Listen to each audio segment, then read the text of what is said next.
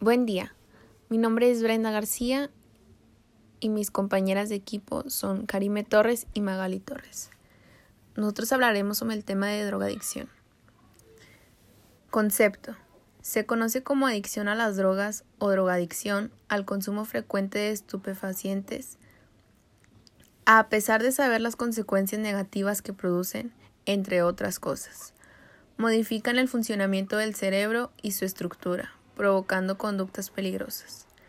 Se considera adicción porque es difícil intentar dejar de consumirlas, ya que provocan alteraciones cerebrales en los mecanismos reguladores de la toma de decisiones y del control inhibitorio, y porque el usuario de las mismas dedica gran parte de su tiempo en la búsqueda y consumo de ellas.